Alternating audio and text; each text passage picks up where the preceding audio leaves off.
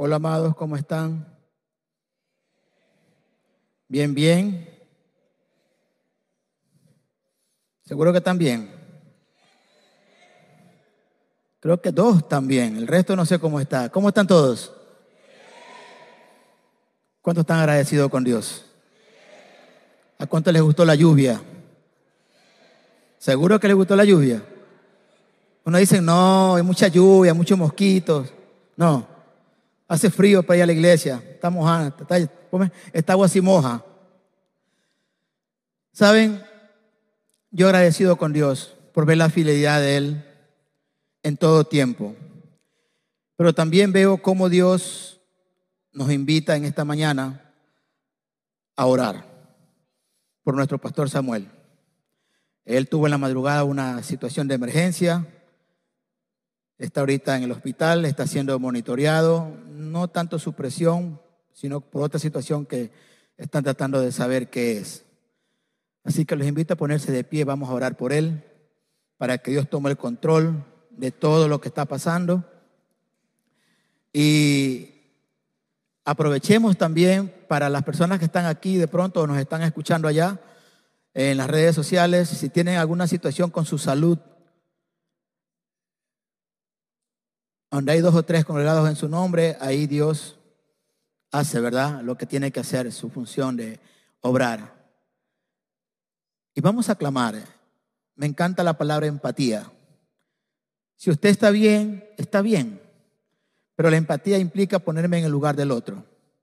Sentir el dolor, no solo del que está enfermo, sino de sus seres queridos. Piense que es usted el que le dicen a su esposo, a su esposo, a su hijo, que le quedan pocos días de vida. ¿Qué haría usted? Es la manera como Dios nos enseña, es como Dios nos ama. Él no es de boca para afuera, Él es del corazón. Entonces cuando oramos, oramos con el entendimiento y con todo nuestro ser y Dios hará lo que tiene que hacer. Padre, en esta mañana te damos gracias, Señor, por tu fidelidad. Porque a pesar de todas las cosas negativas que se ponen y se ven, estamos confiados, estamos seguros, Dios, de que tú estás en control de todo, Dios. En esta mañana rogamos para que todo lo que le están haciendo al pastor Samuel, tú guíes a los médicos y de verdad te lo pido con todo mi ser, puedan encontrar lo que tengan que encontrar, ver lo que tengan que ver. Y si no encuentra nada, saber que tú has hecho lo que tienes que hacer, Señor. Tu amor de sanar, de cuidar a tus hijos. Y si en caso dado encuentren algo, Dios, de igual manera tú vas a hacer lo que sabes hacer, Señor. Darnos paz, seguridad y salud en todo tiempo, Dios. Pon paz y sabiduría en Carmita, en sus hijos, y guíales en todo lo que están haciendo, Dios. Y por cada uno de mis hermanos y hermanas y amigos y amigas que nos escuchan, que están aquí presentes, que están allá en las redes sociales y están sufriendo alguna situación en sus vidas, dolores físicos, dolores emocionales, en esta hora, Dios, por tu palabra, esa palabra que es viva y eficaz y que entra y penetra y corta y extrae todo lo que no está bien Padre amado, creemos en esas promesas de sanidad y salud para que puedan recibir de ti tu amor, tu gracia, tu paz y sobre todo recuperar su salud. Pero pon también un corazón sensible a ti, que pueda escucharte, que pueda sentirte y por sobre todas las cosas, que pueda temer tu nombre y obedecerte en todo. Te doy gracias, Padre. Bendícenos en esta mañana. Toma el control de todo y que tu Espíritu Santo nos guíe y nos hable a cada uno de nuestros corazones. En el nombre de Jesús. Amén, amén y amén. Gracias, amados. Pueden sentarse.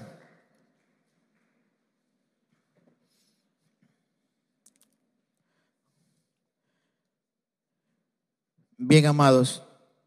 Como les comentaba, Carmita me llamó hoy en la mañana a las seis y algo por ahí hablándome del pastor lo que le habían pasado y que lo estaban llevando de emergencia y me dijo para que compartieran esta mañana. Entonces, en ese momento me puse a pedirle a Dios que me hablara, que conversara de su corazón. Porque uno cuando habla, habla no de uno, sino del corazón de Dios. Y Dios es fiel.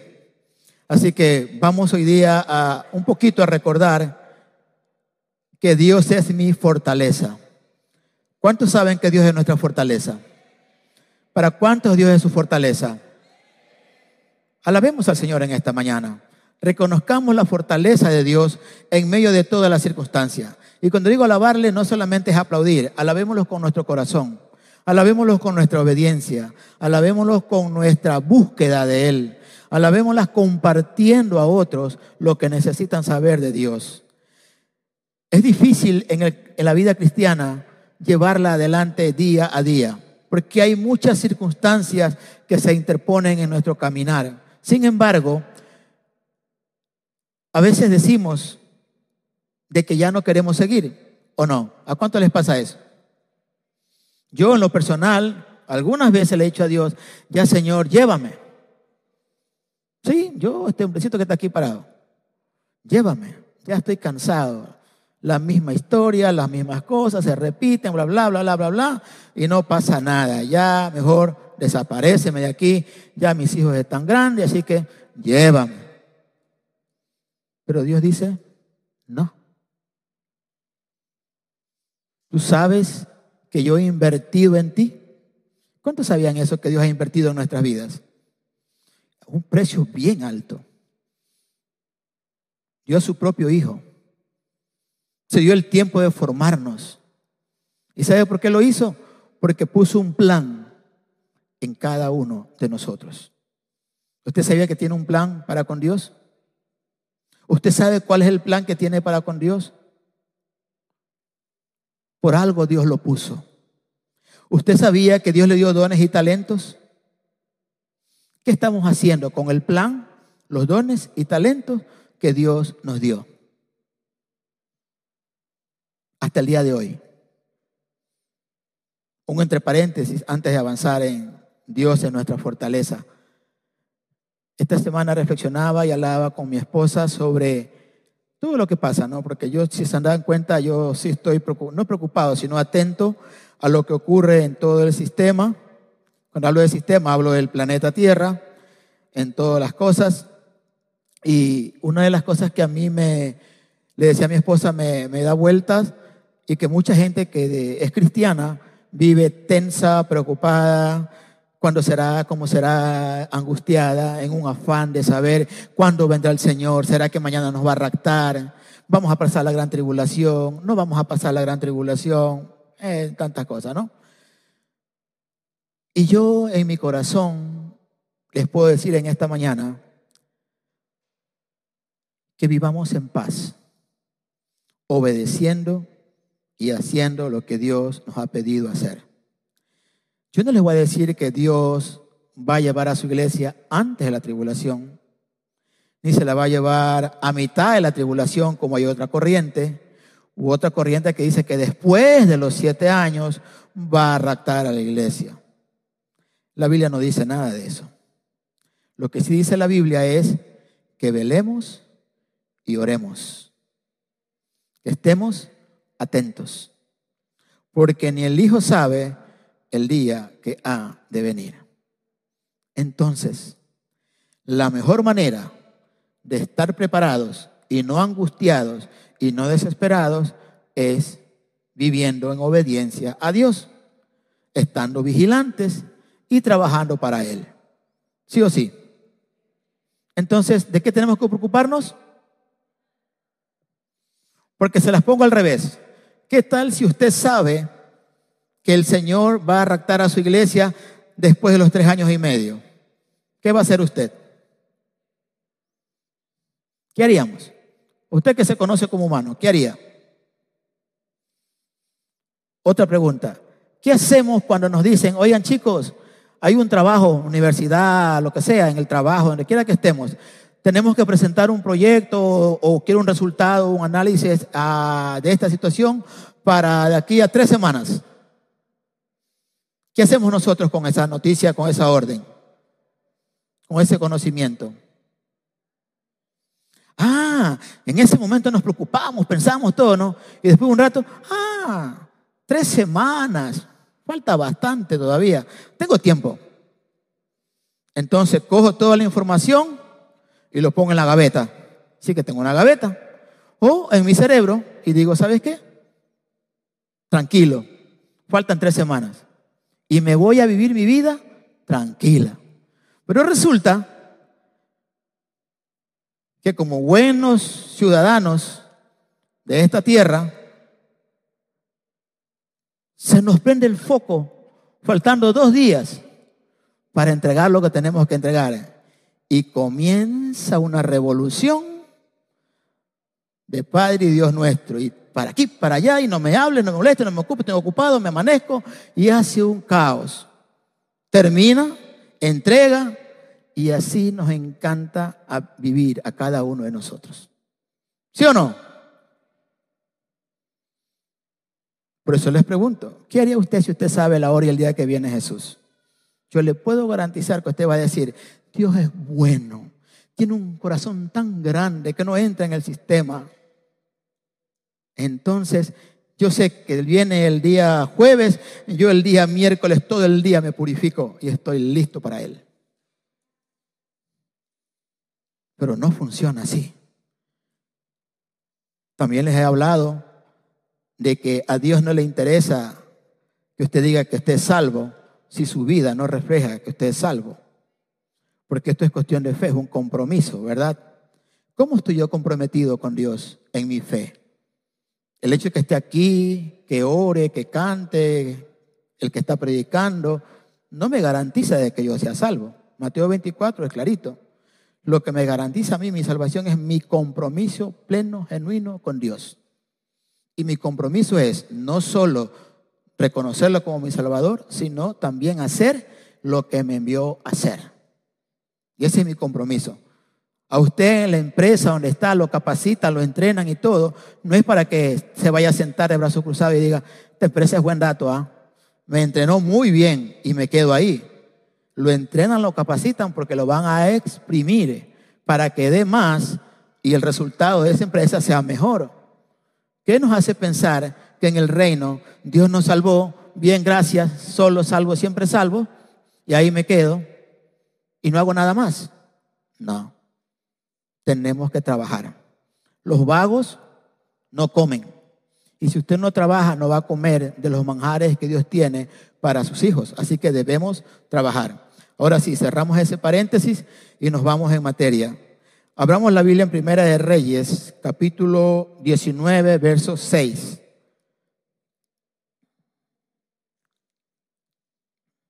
Dios es mi fortaleza. Yo estoy leyendo la versión, la Biblia de las Américas. Dice el 6. Entonces miró y he aquí que a su cabecera había una torta, había una torta cocida sobre piedras calientes y una vasija de agua. Comió y bebió y volvió a acostarse. Tremendo este día, ¿no? Come y duerme. ¿A cuánto les gusta eso? Algunos se sonríen aquí. Yo quisiera comer y dormir. Y ustedes saben la historia de Elías. Elías viene de una situación tremenda. Este hombre venía de, ¿cómo les puedo decir? De hacer quedar mal, en ridículo a los a 400 profetas de Baal, ¿verdad? Incluso los había eliminado. Con tanta situación de manifestación del poder de Dios, este hombre puede, uno puede pensar, wow, este Señor está por encima del bien y del mal. Con tantas cosas que Dios le ha mostrado, su fe nunca se va a quebrantar. Pues sin embargo, al día siguiente recibió un mensaje de que igualito iba a ser de muerto. Y entró en pánico, en miedo. ¿Le parece parecido eso? ¿Se identifica con eso alguna vez en su vida? Que después de un día de ayuno y oración y fortaleza y milagro y todo, resulta que recibe una noticia o algo y usted comienza, me desmayo y comienza a morir. Sí pasa, ¿verdad? Ahí está. Parte de nuestra naturaleza humana. ¿Saben por qué pasa eso? Porque la única manera para que el humano no se haga o quiera ser igual o más que Dios es que Dios te hace saber que no somos nada y que solo dependemos de Él. ¿Usted se imagina que nunca le pase nada? Y que usted vaya como esas curvas ascendentes que a todos nos gusta, ¿verdad? Sube, sube, sube, sube, que nunca caiga. Imagínense, ¿cómo fuésemos como humanos? Si así como somos, a veces somos creídos, nos creemos la divina pomada, ¿qué más? Yo soy mejor que vos, yo ya me las sé todas, no necesito de nada, no, tranquilo. Ah, sí, sí, pero yo tengo la mejor respuesta. Nos creemos, wow. Entonces Dios nos trabaja para que aprendamos que no soy yo, que es Dios a través de mí que hace que sean posibles millón cosas. Así que no es por usted, su sabiduría, su billetera, sus maestrías, sus doctorados, su abolengo, su pedigrino, pedigrino, abolengo, y todo lo que usted quiera, se queda. Es nada ante Dios. Si usted quiere prudar en el tiempo, tiene que dejarse trabajar por Dios. Y Elías, eso le pasó.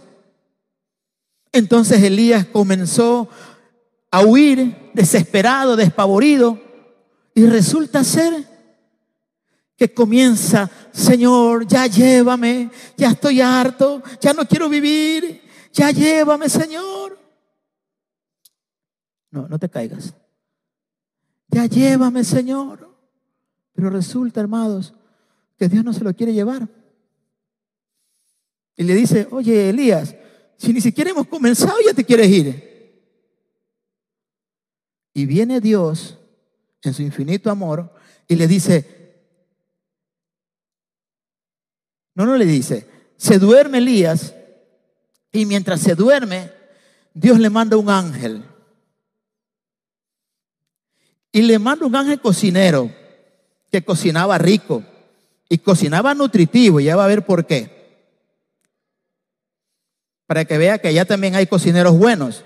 Así que si usted cocina, no te sienta mal. Los machos también cocinamos. Ayer cociné y me corté por aquí, por aquí tengo, rebanado, un pedacito de piel. No sé quién se lo comió en la casa. Todavía me arde. Pero ¿saben qué, amados? Mientras Elías dormía, Dios le mandó al ángel al que le preparara una tortita rica, nutritiva, esa que nos gusta hacer para que no engorde esta barriga acá se la preparó. Y el hombre se despierta, come y se vuelve a dormir. Entonces, la primera lección es, en Dios hay toda provisión. En Dios hay siempre provisión. Elías viene de fallar, ¿sí o no? Viene de, de, quebrantarse, de pedirle a Dios que se lo lleve. Sin embargo, Dios no le dice a Elías, oye Elías, ¿qué te pasa? ¿No ves lo que vienes haciendo?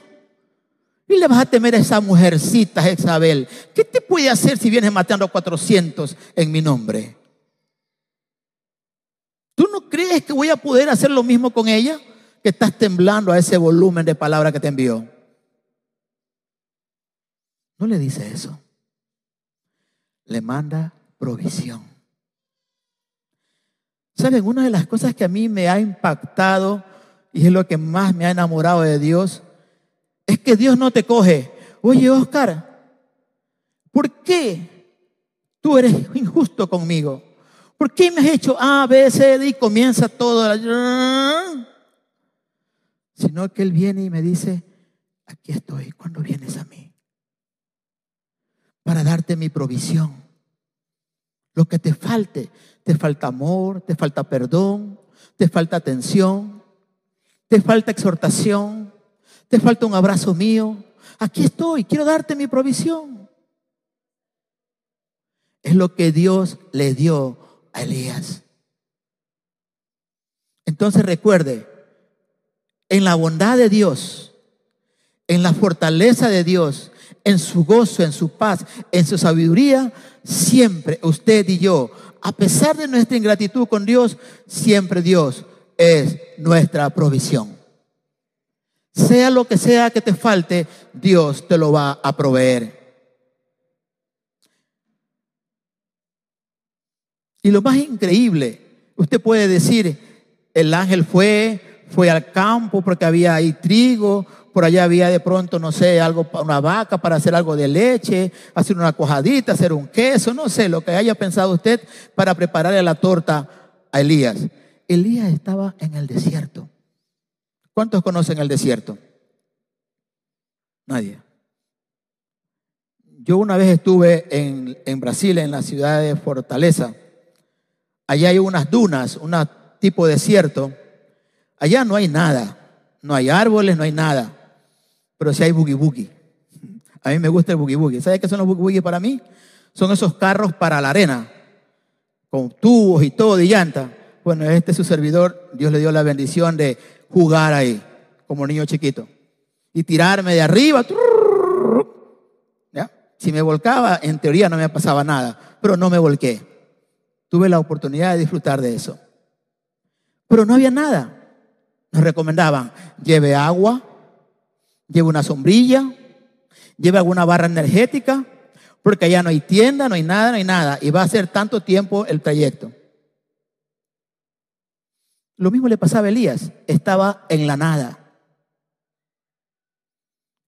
Y este hombre, ahí, Dios lo protegió, lo cuidó, y en la nada Dios le proveyó sustento. Así que usted y yo no podemos preocuparnos jamás de cómo le va a hacer Dios. Dios es Dios.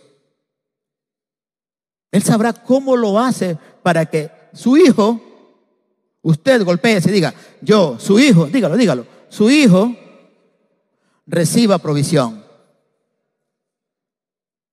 Él sabrá cómo lo hace. Una vez más, Él es Dios.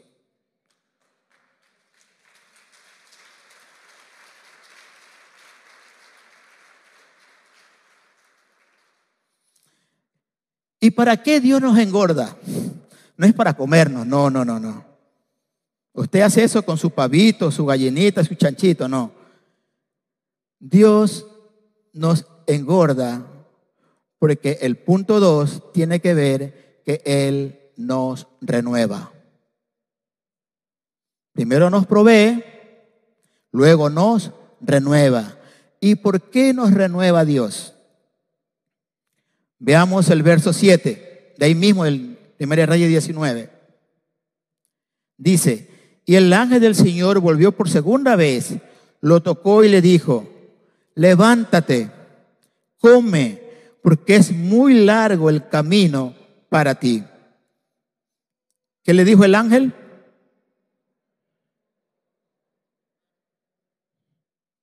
¿Ok? No sabemos cuánto tiempo más Elías volvió a dormir. Hasta el punto que el ángel tuvo que tocarlo. Elías, Elías, ¿Eh? ¿Eh? ¿Eh? oye, ya pues, levántate, come. Tu viaje es bien largo.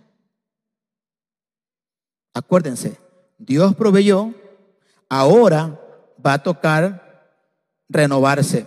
Entonces, cuando Elías pensaba que todo se había terminado, que todo se había acabado, resulta que usted y yo vivimos historias parecidas. Muchas veces, bueno, se acabó.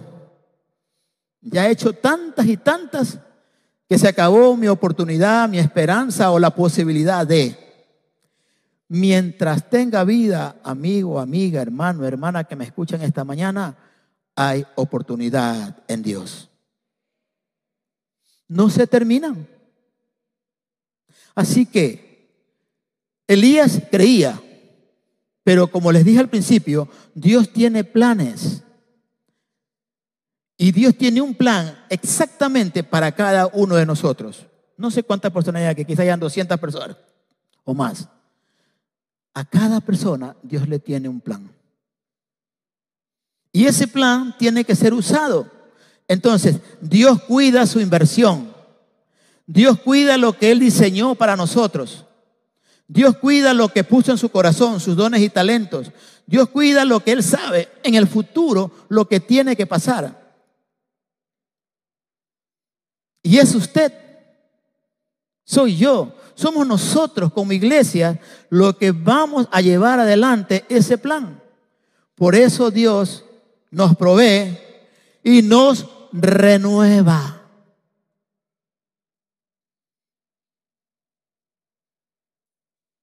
¿Me sigue? No tengamos temor de ir a la fuente para que Dios nos renueve.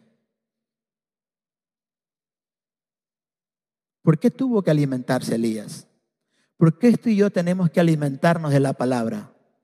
¿Acaso usted todos los días no se ha dado cuenta cuando usted sale de su casa? ¿Cómo sale usted?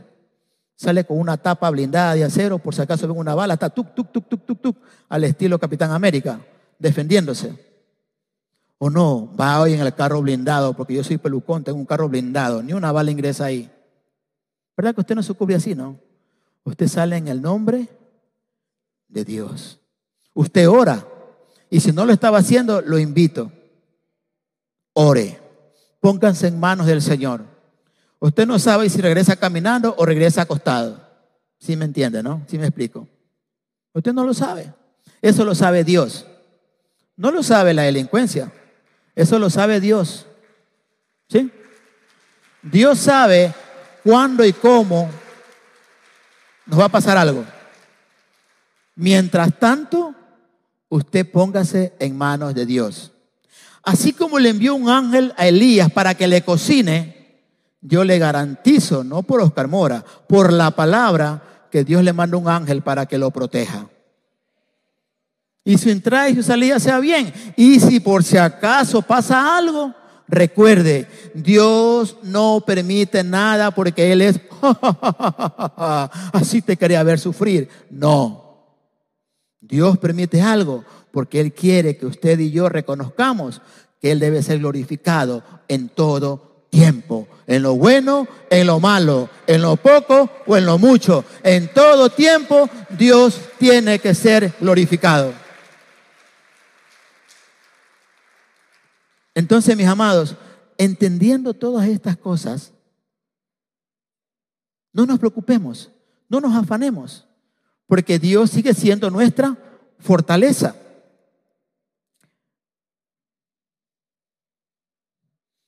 El otro punto tiene que ver, prepárate para lo nuevo de Dios. Una vez que Dios nos provee, nos renueva, ¿ok? Viene lo que es lo nuevo de Dios. ¿Y qué es lo nuevo de Dios? Vamos, el 19.8 dice, se levantó pues, ¿y qué hizo Elías? Como usted y yo, comer y comer. Qué rico, ¿verdad? Y bebió y con la fuerza de aquella comida caminó 40 días y 40 noches hasta Oret, el monte de Dios. Entonces, yo me pongo a pensar, ¿no? Y yo digo, ¿qué le puso el ángel a esa torta que le hizo Elías? Para que este hombre caminara 42 días, ojo, las 24 horas. Sí, sí me está cachando, ¿no? O sea, el hombre no descansó. Eso es lo milagroso de esto. En 42 días, la batería que el ángel le dio con el alimento que le dio, le duró para llegar al monte Oré, al monte de Dios. Entonces, la reflexión que me hago es, lo que Dios nos da es bueno y dura para siempre. No se agota no se agota. Yo no sé cuál sea su desierto, cuál sea su dolor, su situación, su preocupación, su falta de provisión, lo que sea que esté pasando emocionalmente, físicamente, sentimentalmente, matrimonialmente, económicamente, lo que usted, póngale el nombre que usted quiera en esa línea, Dios hace las cosas bien hechas. Cuando Él decide hacer en favor de sus hijos. No lo hace a medias. No eran como los profetas de Baal, que hacían de todo, se inventaban de todo para provocar fuego y no lo pudieron hacer. En Dios sí hay respuesta. En Dios sí hay victoria. En Dios sí hay esa palabrita que nos gusta escuchar. Todo es posible para el que cree. Ojo, para el que cree. Y cuando hablo de creer, ¿qué es creer? Creer más, confiar, depositar mi fe y mi confianza en que Dios lo hará. La pregunta es, ¿cuándo? Y la prédica la semana pasada fue, ¿qué hacemos mientras esperamos? ¿Nos ponemos a quejar, a lamentarnos, a distraernos o nos alimentamos de la palabra? Nos alimentamos de la palabra. Es la única manera en la que podemos esperar y confiar que la provisión, que la renovación va a llegar a nuestras vidas. Así que no se afane. Nunca dura para siempre el mal que usted está viviendo si su fe y su confianza están depositadas en Dios, porque Dios lo va a levantar victorioso. Así que eso que dice que no funciona, va a funcionar. Porque es lo que Dios nos ha prometido. Usted ha peleado mucho en estos tiempos tratando de arreglar los problemas. Y cada vez que dice que usted lo va a arreglar, ¿qué pasa? Es peor, ¿verdad? ¿A cuánto les gusta abrir las cosas y arreglarlas? Y después les sobran piezas. Estos son brutos, no saben hacer las cosas. Pero usted ponen de más estas cosas. Pero resulta que usted lo prueba y le hace cortocircuito, ¡pum! Les cuento una cosa así rapidito. Cuando yo estudiaba en el colegio hace poco tiempo, mi hermano y yo estábamos estudiando una carrera técnica. ¿Y saben lo que yo hacía? Miren, miren mi corazón cómo era. Yo hacía trabajos eléctricos. Yo era bien cobarde. Yo no los probaba. ¿Sabe qué hacía? ñaño, pruébalo tú. Creo que una o dos veces, ¡pum! ¡pum! Y yo no quería escuchar eso ni que me pase eso. Por miedo. Pero hasta que aprendí, porque me tocó hacer un examen práctico. Y yo tenía que demostrarle al profesor lo que estaba haciendo, ¿verdad?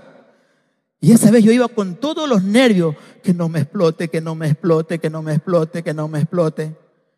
Y bueno, gracias a Dios no explotó. Y ese día pude vencer aquello. ¿La bondad de Dios es grande? Sí. Que uno se deja llevar demasiado por las cosas negativas, también. Pero ¿saben qué? Dios siempre nos trae con sus lazos de amor. Por eso murió por usted, por eso murió por mí, porque Él nos ama profundamente. Y su amor no tiene represalias ni, venganzas. Su amor dice que es hasta la eternidad. Tanto es su amor que Él no viene aún porque Él quiere que aún más gente encuentre la oportunidad de ser salvo. Así que si está en esta mañana aquí y usted dice, no, yo ya perdí la oportunidad, Dios a mí no me ama. Uh, pastor, si usted supiera todo lo que yo he hecho, yo le digo a usted, si usted supiera todo lo que yo he hecho, y sin embargo estoy aquí hablando de Él. No es por lo que hacemos, es por lo que Él hizo en la cruz por usted y por mí, que tenemos libertad para llegar al Padre y la oportunidad de volver a ser mejores. Es por eso, amados, no es por otra cosa.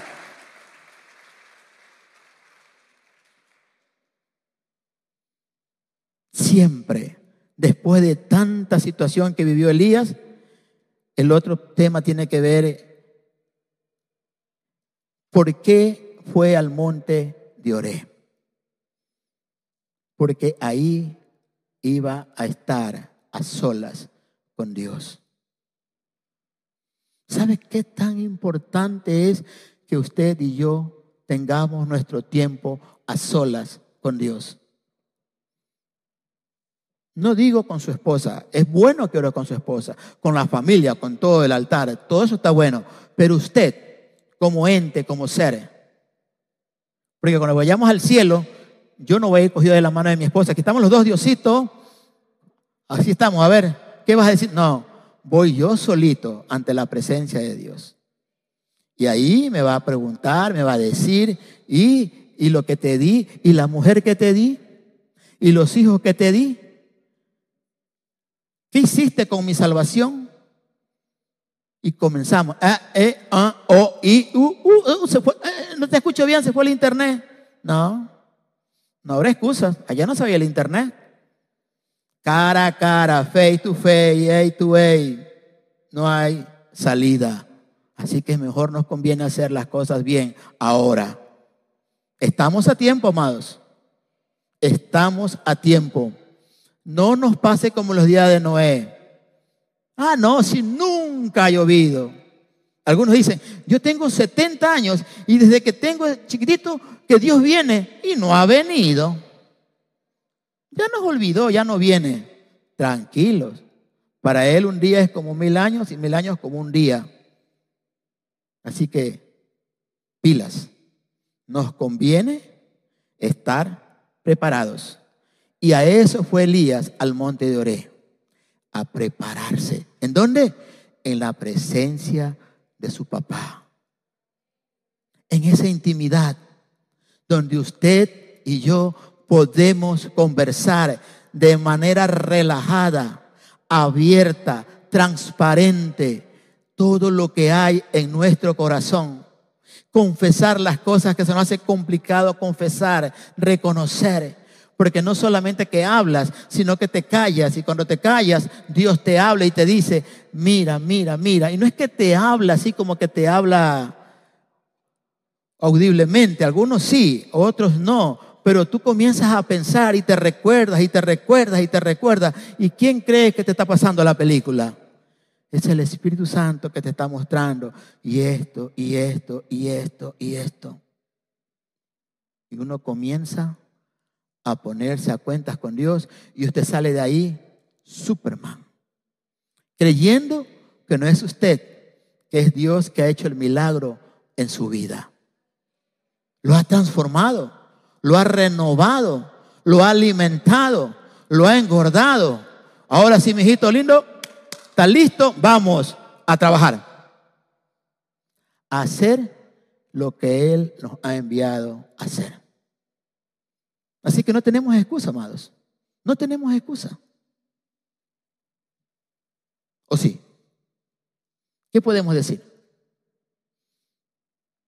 Ahora no salimos a predicar porque de pronto nos pueden herir, pastor. usted sabe, está peligroso, no se puede salir.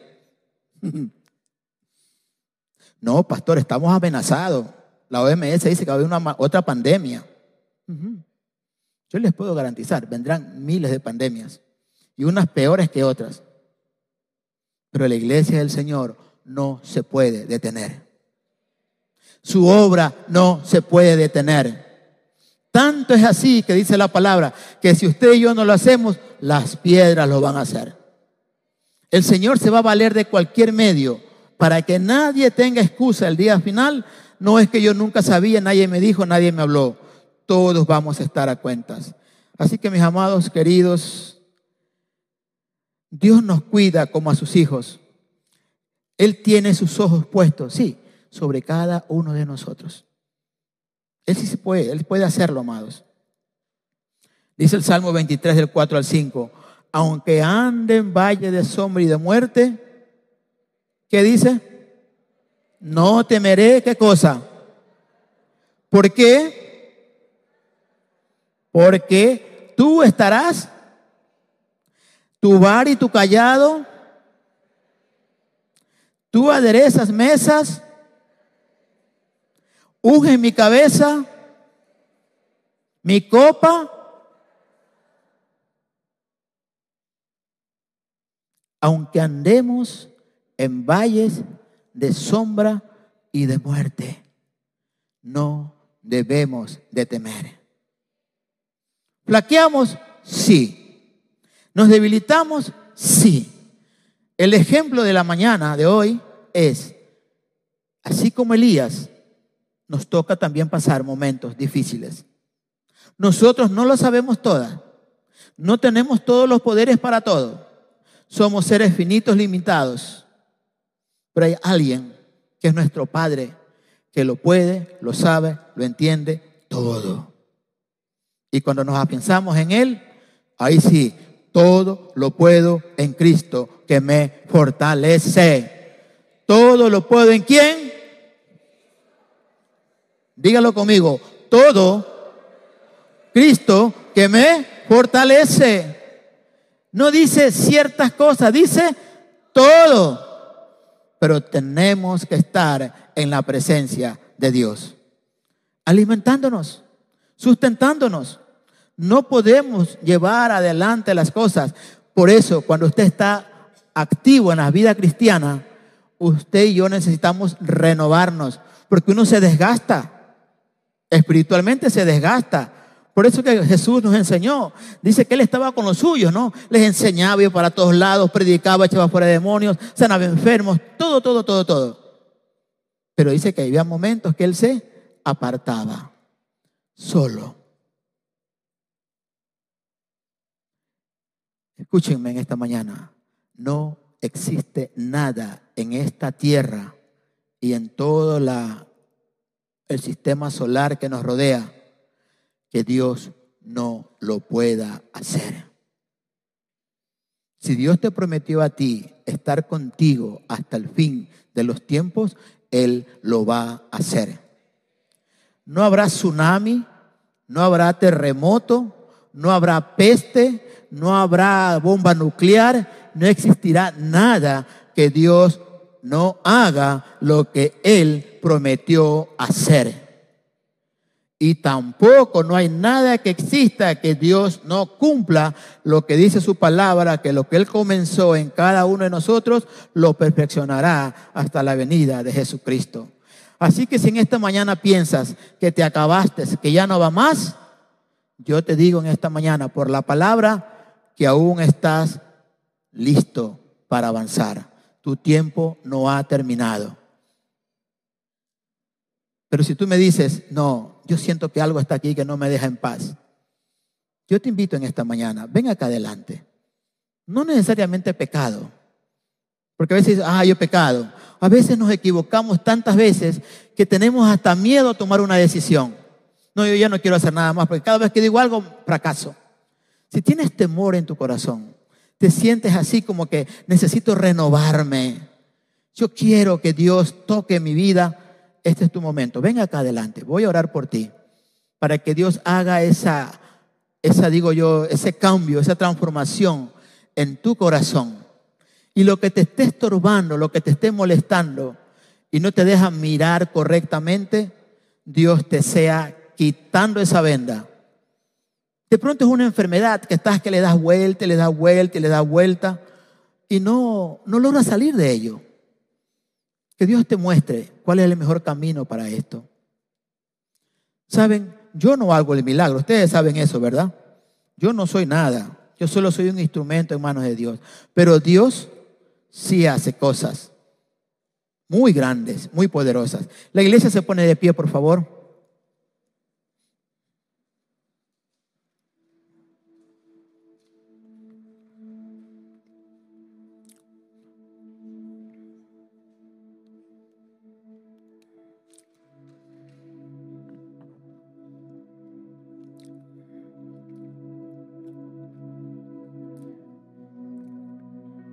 Si usted está bien, ¿verdad? No tiene ningún problema, todo está excelente. De verdad doy gracias a Dios por ello. Pero sí lo invito a que sienta en su corazón que la situación de mis hermanos es su situación. Eso se llama empatía. ¿Ok? Sentir lo que el otro siente, dolerme con lo que el otro le duele. Es lo que hacía Jesús.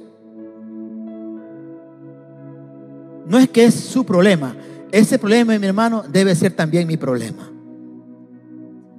Yo no sé lo que ustedes en esta mañana les está molestando. Les está estorbando. No los deja estar en paz. O de pronto no les da lucidez a tomar mejores decisiones. Pero yo sí sé una cosa. Si ustedes de corazón abren su corazón a Dios con sinceridad, Dios va a escuchar sus peticiones y les va a mostrar. Les va a dar sus ojos para que puedan ver como Él ve. Les va a dar sus oídos para que puedan escuchar como Él escucha. Y les va a dar su corazón para que puedan sentir como Él siente. Padre, en esta mañana está aquí tu pueblo, Dios, consciente de que necesitamos mejorar. Necesitamos renovar nuestras fuerzas. Necesitamos cambiar y ser transformados porque estamos cansados de estas cosas que no nos dejan en paz, que nos roban el aliento, la desesperanza, llega y nos inunda y toda esperanza se va. La enfermedad que no me deja quieto. Tengo temor a tomar decisiones, Dios. Una economía que no fluye, que se ve que está atorada, por más que busco, hago, no encuentro, Dios, una salida. En esta mañana te pedimos perdón, Señor. Porque quizás estamos enfocados mal. Estamos pensando solo en afanarnos en las situaciones de esta tierra, de este mundo, queriendo ir adelante. Cuando tú nos enseñas en tu palabra y nos dices, primeramente busca qué cosa? el reino de Dios y su justicia y todo lo demás será añadido.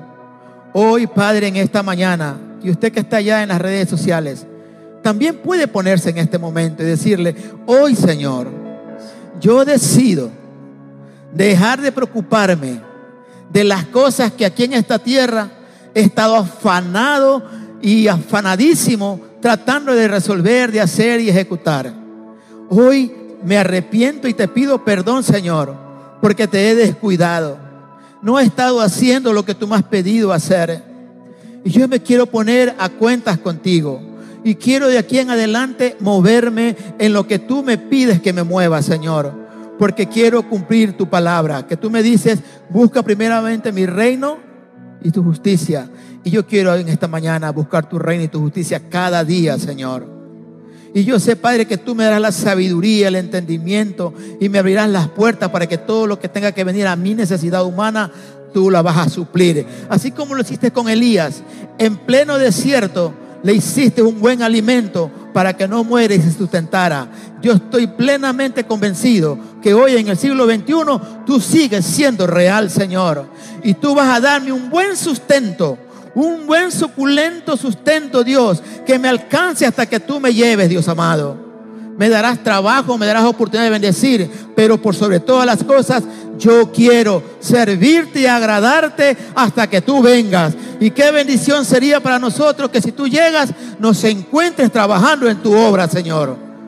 Gracias, Padre, por mis hermanos y hermanas que en esta mañana, amigos o amigas, han decidido dar una vez más tu corazón, darse una oportunidad contigo y darte cuenta de que tú eres increíblemente bueno, increíblemente maravilloso, un Dios que está por encima de todo lo que nuestra mente finita puede entender, porque tú eres el Rey y único Dios soberano sobre toda la humanidad y sobre todo el universo. A ti te damos toda gloria, toda honra y toda alabanza. En el nombre de Jesús, amén, amén y amén. Que Dios me los bendiga, amados.